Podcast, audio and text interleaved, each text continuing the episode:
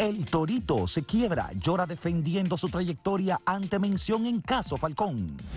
Estados Unidos mejoró el nivel de alerta para que sus ciudadanos viajen a República Dominicana. Procuradora y ministro de Obras Públicas sostienen extensa reunión, hablan de construir cárceles. Sigue hoy el diálogo nacional con la presencia del presidente Luis Abinader.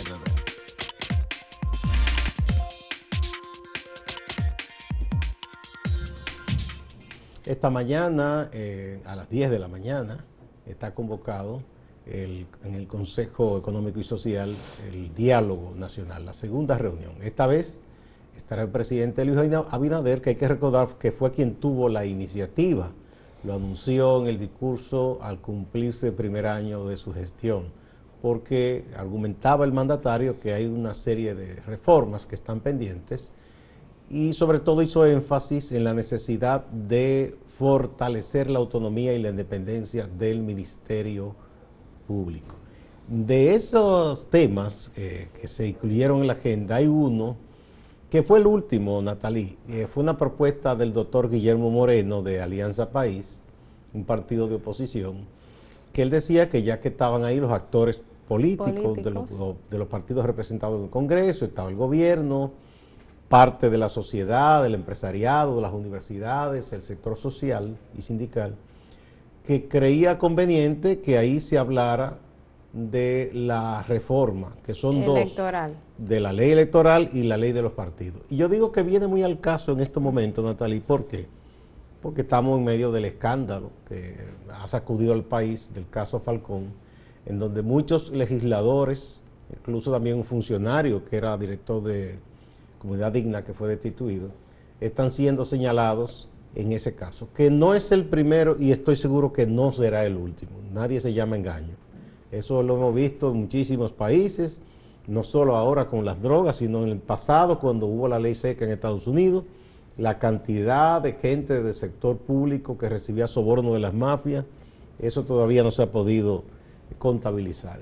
O sea que eso no es que va a pasar por esto. Ahora bien, si esas dos leyes se reforman y se, eh, digamos, se tratan de establecer controles con mayor rigor, tanto la electoral como la de partidos, eh, debe mejorarse el quehacer político y ese tamiz ponerlo, ¿verdad?, como freno a que cualquiera que no se sabe la procedencia de un patrimonio entre a la política o financie política. O utilice a la política para fines de impunidad, para fines de poder. Hay, yo creo que lo más importante aquí es precisamente, Gustavo, ciertamente el, el tema de que el narcotráfico pues llegue a, a esas, a esas instancias no es algo nuevo, no, no es algo que que, o sea, no, estamos, no nos estamos destapando ahora con eso. Sin embargo, sí yo creo que las leyes lo que tienen que garantizar es, sobre todo, eh, eh, fortalecer quizás esa barrera de que esto, de que estos fondos no lleguen al poder a través de la política y también que hayan que existan unas sanciones significativas exactamente eh, precisamente para tratar de evitar, pero yo creo que sobre todo aquí lo más importante es el tema de que a través de las leyes se garanticen pues esa barrera eh, para que estos fondos no lleguen a las instancias de poder. Decir con relación a esta reunión que se tiene hoy, que es la segunda, que será en el Ministerio de Relaciones Exteriores, eh, estará el presidente, eh, como se trata de la segunda reunión y todavía se encuentran, sobre todo, esencialmente, el sector gobierno, el CES, el Consejo Económico y Social y sus representantes, y también los partidos políticos, eh, se espera que la reunión de hoy hable o se centre esencialmente en el tema de la metodología, de cómo van a realizar esos diálogos, cuál, cuál va a ser eh, pues las, la forma en que se introducirán los demás sectores y también el diálogo, cómo se llevará a cabo. Aunque hay que decir que ayer cuando se confirmó la presencia del presidente Luis Abinader, se dijo que él llevará algunas propuestas, de las cuales yo espero que los medios de comunicación, si bien se informó que, que, todos nosotros, o sea, tanto los medios como cualquier ciudadano podrá ver estas reuniones porque se estarán transmitiendo en vivo, sí es importante también que los medios de comunicación puedan tener acceso a esa documentación, a esas grandes propuestas que yo no sé si en el día de hoy ya eh, estarán presentándose, aunque yo creo que parte de los partidos esperan que, lleguen esas propuestas por parte del gobierno, porque solamente cuando el gobierno presenta sus propuestas es que se pueden iniciar los debates porque por algo hay que comenzar. No, y el gobierno fue que convocó. Exactamente. Sí, sí, eh, ojalá eso debe ser lo más transparente y lo más abierto posible. ¿Por qué? Porque se están discutiendo cosas que pudieran convertirse en leyes leyes que nos van a regir a todas y todos. Entonces, la gente, si bien no puede estar en masa ahí, hay una representación de sectores, por lo menos debe estar al tanto de qué se está decidiendo para regir su vida, ¿no? Eso es importante que, que, se tome en cuenta y que se informe cada cosa.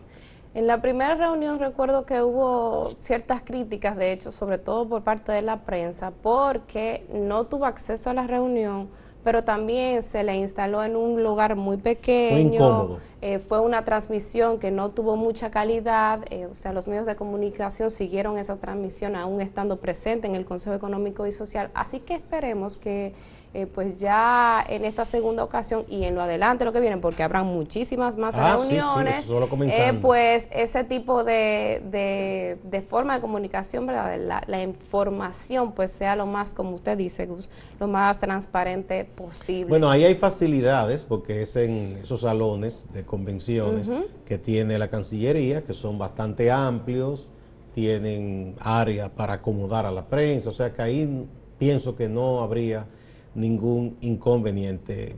Vamos a ver qué se decide que será primero y sobre todo quizá lo que dé más dificultad será qué se va a aprobar o qué dicen si hay reglamento para eso en el CES, cómo es que se aprueba una, propuesta.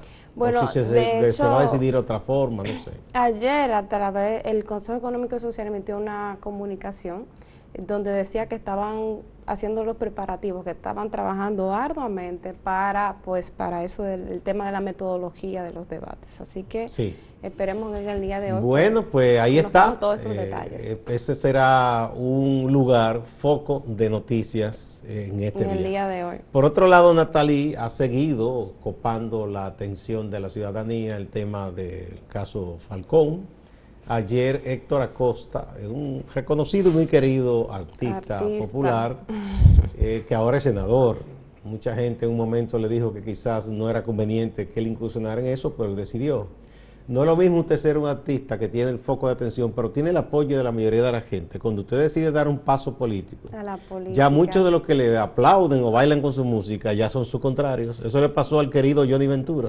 Que gente que adoraba a Johnny en un momento, cuando él incursionó en la política, no le gustaba eso. Porque quizás eran de otros partidos, no sé.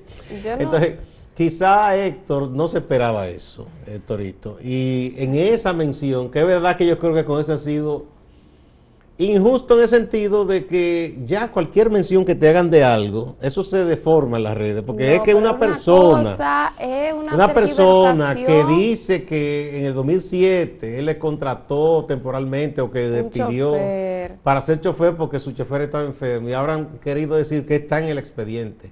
Yo creo que es verdad que se han eh, sobrepasado. o sea, sí, yo creo que lo que le pasó al Torito es quizás tenemos que hacer yo creo que un ejercicio sobre eso. Porque primero, el torito es una persona pública, o sea, obviamente que, en su función de una persona, una personalidad bien conocida, pues genera pues cierto interés. Y eso el torito lo debe de entender porque tiene más de 30 años y es, una figura pública.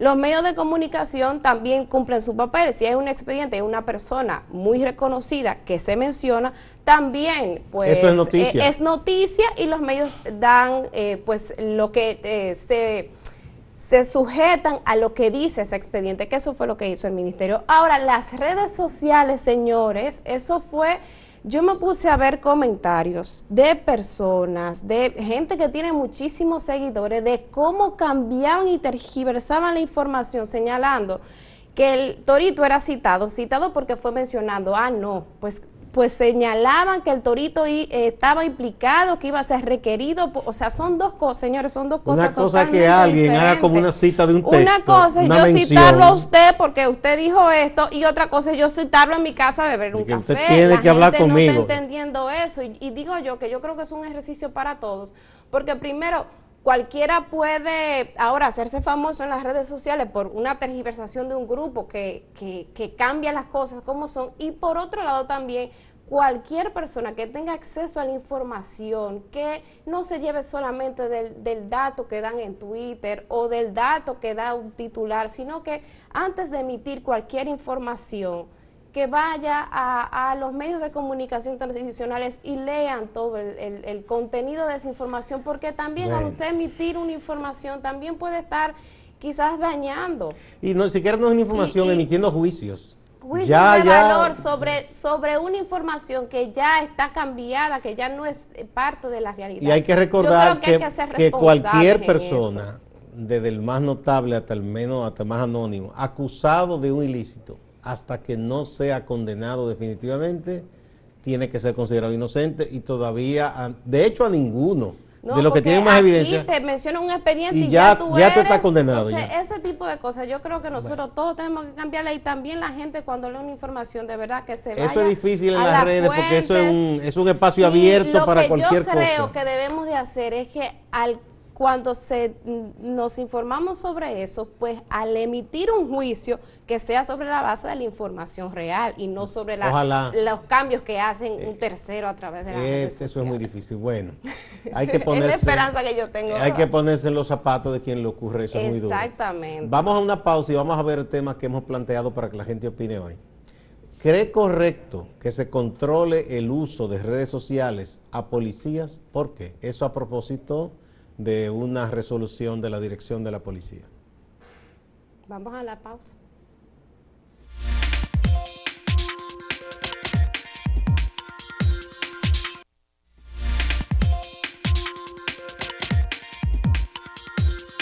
Eh, en el día de ayer uno de los acusados, de hecho el que se el que el Ministerio Público dice que era la mano operativa de la operación de la red de Operación eh, Falcón, Juan José de la Cruz, eh, pues aceptó su solicitud de extradición ah, de los Estados Unidos para que, bueno, pues para que responda a las acusaciones que se le hacen de narcotráfico en los Estados Unidos. Esperaban el día de ayer pues un decreto del presidente para ya hacerlo de manera oficial, ¿verdad? Porque ya eh, la Suprema Corte de Justicia también había eh, pues dado el visto bueno y justamente esta mañana, ahora mismo, eh, pues se nos ha informado sobre el decreto, que ya salió el decreto para eh, que esta persona pues eh, viaje a los Estados Unidos a responder sobre las acusaciones que se le tiene sobre narcotráfico. Es uno de los implicados, recuerden que hay, por lo, hay 21 personas que el Ministerio Público señala como parte de esta operación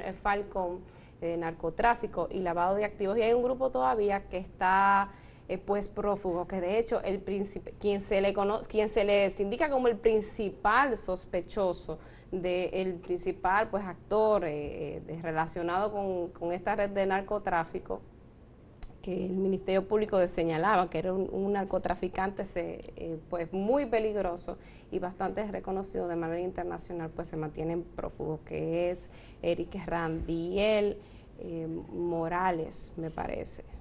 Yo pienso que es cuestión de, día para que se lo atrapen también, porque que ya te, está mencionado un caso así a nivel internacional, hay alerta por donde quiera, con Interpol, con todo.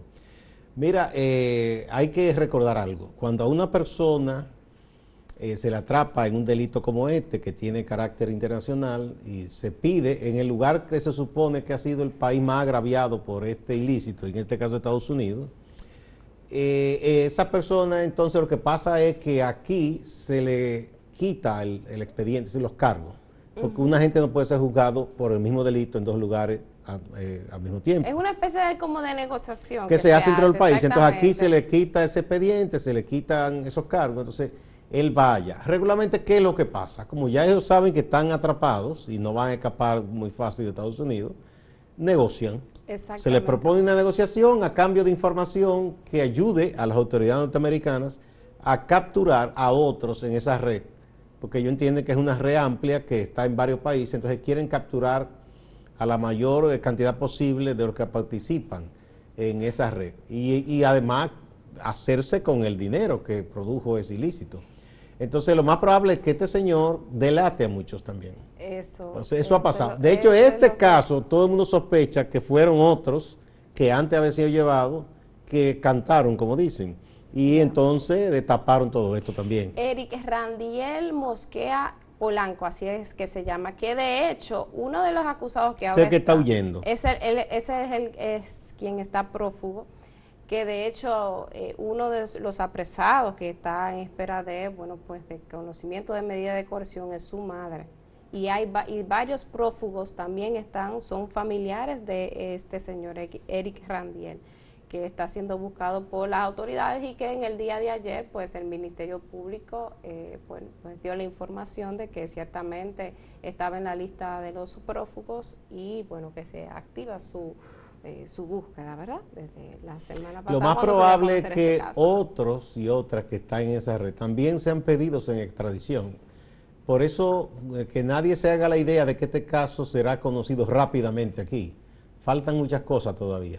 Bueno, eh, falta, falta muchísimo, porque además de eso también, em, pues la fiscal Jenny Berenice Reynoso dijo que solicitaría a la Suprema Corte de Justicia también a propósito de los legisladores que están involucrados en este proceso, que los solicitaría a la Suprema Corte de Justicia ah, apoderarse de este caso porque tiene una jurisdicción pues especial. Entonces ahí a los legisladores tienen que conocerse en esta eh, eh, legislación especial. además de que, además de que como estas personas, los, en el caso de los legisladores, eh, gozan de inmunidad, entonces también hay que retirar la inmunidad, en fin, que hay un, proceso ahí bastante extendido.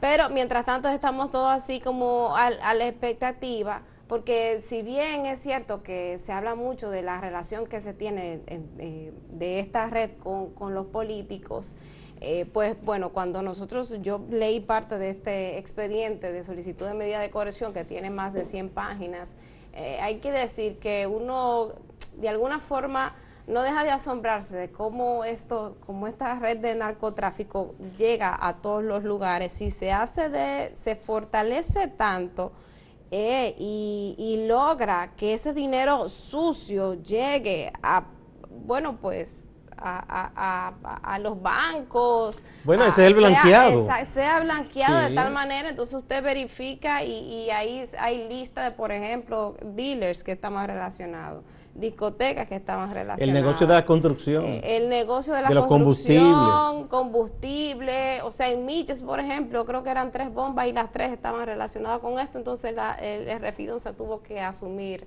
eh, eh, pues... ¿Tú te recuerdas el caso? La operación, ¿verdad? El, caso Quirino, que en ese momento se comenzó a destapar cosas, tenía una finca modelo, en, tanto una de ganado como de eh, siembra de arroz, con unos equipos muy modernos. Aquí tenía un restaurante muy famoso de carnes, tenía bomba de combustible y él era un hombre que estaba aparentemente en negocios legales. Entonces, de Juan José, que es la persona que será extraditada, lo que se dice es que él tenía una red de familiares, todos involucrados, y que esta red de familiares eran quienes lavaban ese dinero. Eso y lo ponen a nombre de otro y de otro y de otro. Estaban a cargo de, administraban estos negocios, operaban estos negocios y a raíz de esta, pues, pues de este proceso, vamos a decir, de, lavado de activos, entonces ese dinero pues... La otra cosa es de dónde provenía esa droga, porque esa no se produce en República Dominicana. Bueno, el expediente dice que llegaba esencialmente de Suram, o sea, eh, desde Colombia y Venezuela, se transportaba a la República Dominicana y de República Dominicana se dirigía a Estados Unidos y Europa. Y Europa, pero hay que ver cómo llegaba de Sudamérica aquí. Que a propósito, aquí se hicieron unas compras carísimas de unos aviones que supuestamente iba a evitar eso y no se ha evitado, ¿verdad? Eh, son de las cosas que cada cierto tiempo hay que revisar. Recordar. Eh, el, tema del narcotráfico es un tema, de hecho a nivel mundial, la misma ONU y muchísimos expertos han dicho que el mundo tiene que ponerse de acuerdo y cambiar la política de la llamada guerra porque ha fracasado. O sea, de esa manera no se ha disminuido el número de adictos, no se ha disminuido el narcotráfico y mucho menos la violencia y todos los crímenes que acompañan este negocio porque es un negocio de mucho dinero que cuando uno de esos que participan en ese negocio le queda mal al otro, no van a ir a un tribunal a decir, mire, usted me debe un dinero. Es a tiro que resuelven eso. Eso, eso. acarrea una violencia y unos problemas terribles. Entonces, eh, tiene que llegar un momento en que el mundo se ponga de acuerdo y busquen otra manera de enfrentar ese problema, que, que tiene dos aristas. Una es la parte de salud de quien cae enganchado en el consumo de esa sustancia, que eso es un asunto de salud y el otro tiene que ver con la lógica de ese tipo de negocio. ¿Qué vuelta le van a buscar eh, los países, verdad, los expertos, que no sea la llamada guerra que hasta el momento, lamentablemente, lo que ha acarreado es más problemas de lo que se han querido resolver? Eso lo hemos visto. Aquí, aquí este es un país pequeño en eso. Hemos visto escándalos grandísimos en muchísimos países. Bueno, hay otra información, Gustavo, que no quiero que pues se nos escape, que es positiva, porque Estados Unidos dio ayer a conocer la pues que los niveles de alerta para la República Dominicana relacionados con el, con el trato hacia la pandemia y los niveles de contagio y todo eso, pues bajó. Entonces ahora la República Dominicana está en nivel 2 de, eh, y, nosotros llegamos a estar en un nivel 4. Y de hecho lo que resalta la embajada es que somos el único país de la región que se encuentra en un nivel tan bajo que es el, el nivel 2. Lo que quiere decir que hay ya una condición en que es propicio viajar a República Dominicana sin ningún peligro. Exactamente, es el mensaje que de hecho en el día de ayer pues estuvo eh, celebrando eh, eh, sobre todo las autoridades relacionadas con turismo. Vamos a la pausa y vamos a ver la pregunta. ¿Cree correcto que se controle el uso de redes sociales a policías? ¿Por qué? ¿Sí o no? yo creo que yo...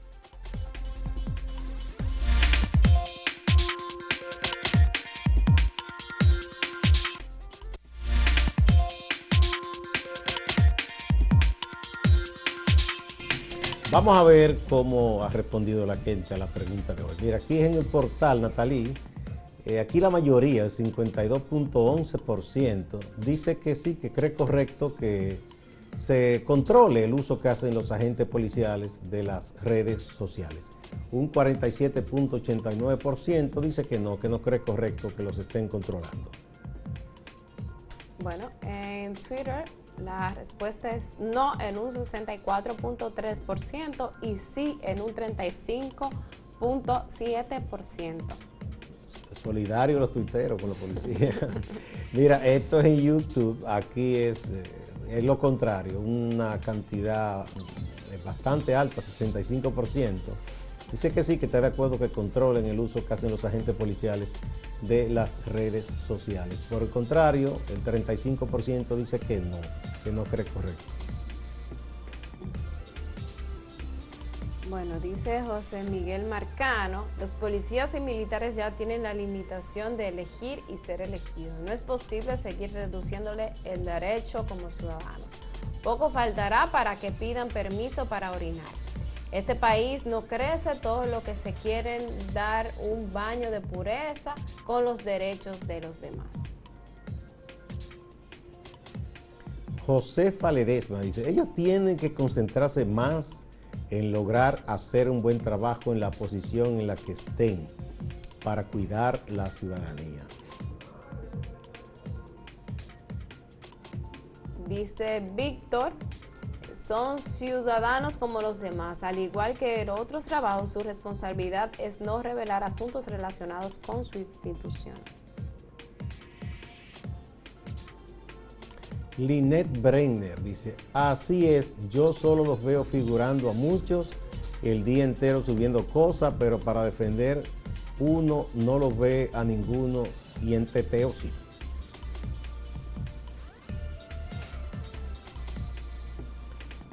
Vamos ahora con el compañero Máximo Laureano a la ciudad de Santiago. Adelante, Máximo. Gracias, saludos. La vicepresidenta de la República estuvo en la provincia Duarte, junto al ministro de Interior y Policía Jesús Vázquez.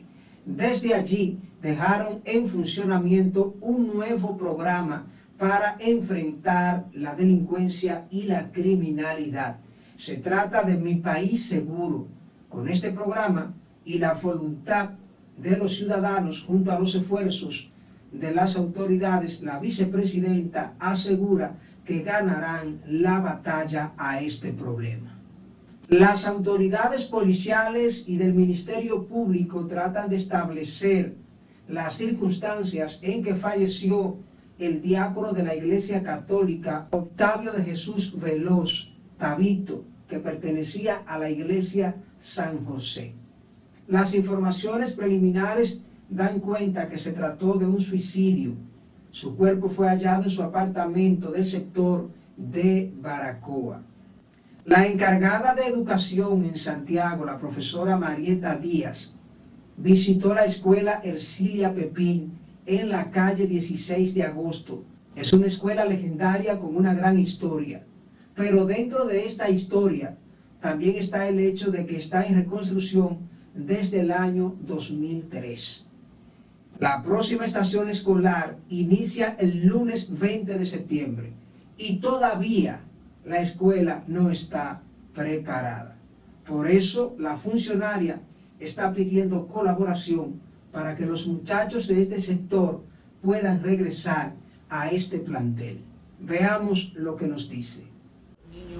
Los niños de esta comunidad, los pepines, sin escuela por cuatro años, los niños rodando de centro en centro, tal vez siendo discriminados. Y no es justo porque cada comunidad debe de tener un centro educativo. El programa Niños y Niñas con una Esperanza, que lidera el pastor Pablo Ureña en el sector Santa Lucía, en Cienfuegos, Santiago Oeste, está cumpliendo 18 años de funcionamiento. Para la fecha, se pusieron en ejecución otros programas, se inauguraron otras áreas. De eso nos habla el pastor. Tenemos tres, dos laboratorios de computadora totalmente equipados. Tenemos también, le damos seguimiento en las escuelas, seguimiento en las casas. Tenemos psicólogos. Bueno, estamos, estamos ampliando porque nuestro gran anhelo ahora es trabajar para una guardería infantil porque vemos que muchas madres eh, dejan a los niños solos, muy pequeños, para irse a trabajar y esto realmente lo pone en peligro. En Santiago están celebrando la aprobación de un proyecto de ley que cambia el nombre al Gran Teatro del Cibao. Ahora se llamaría Teatro Regional Johnny Pacheco, en honor a este gran músico que nació en el barrio Los Pepines, en Santiago de los Caballeros. Distante pero pendiente, actualidad y objetividad desde Santiago siga con la programación de Acento TV.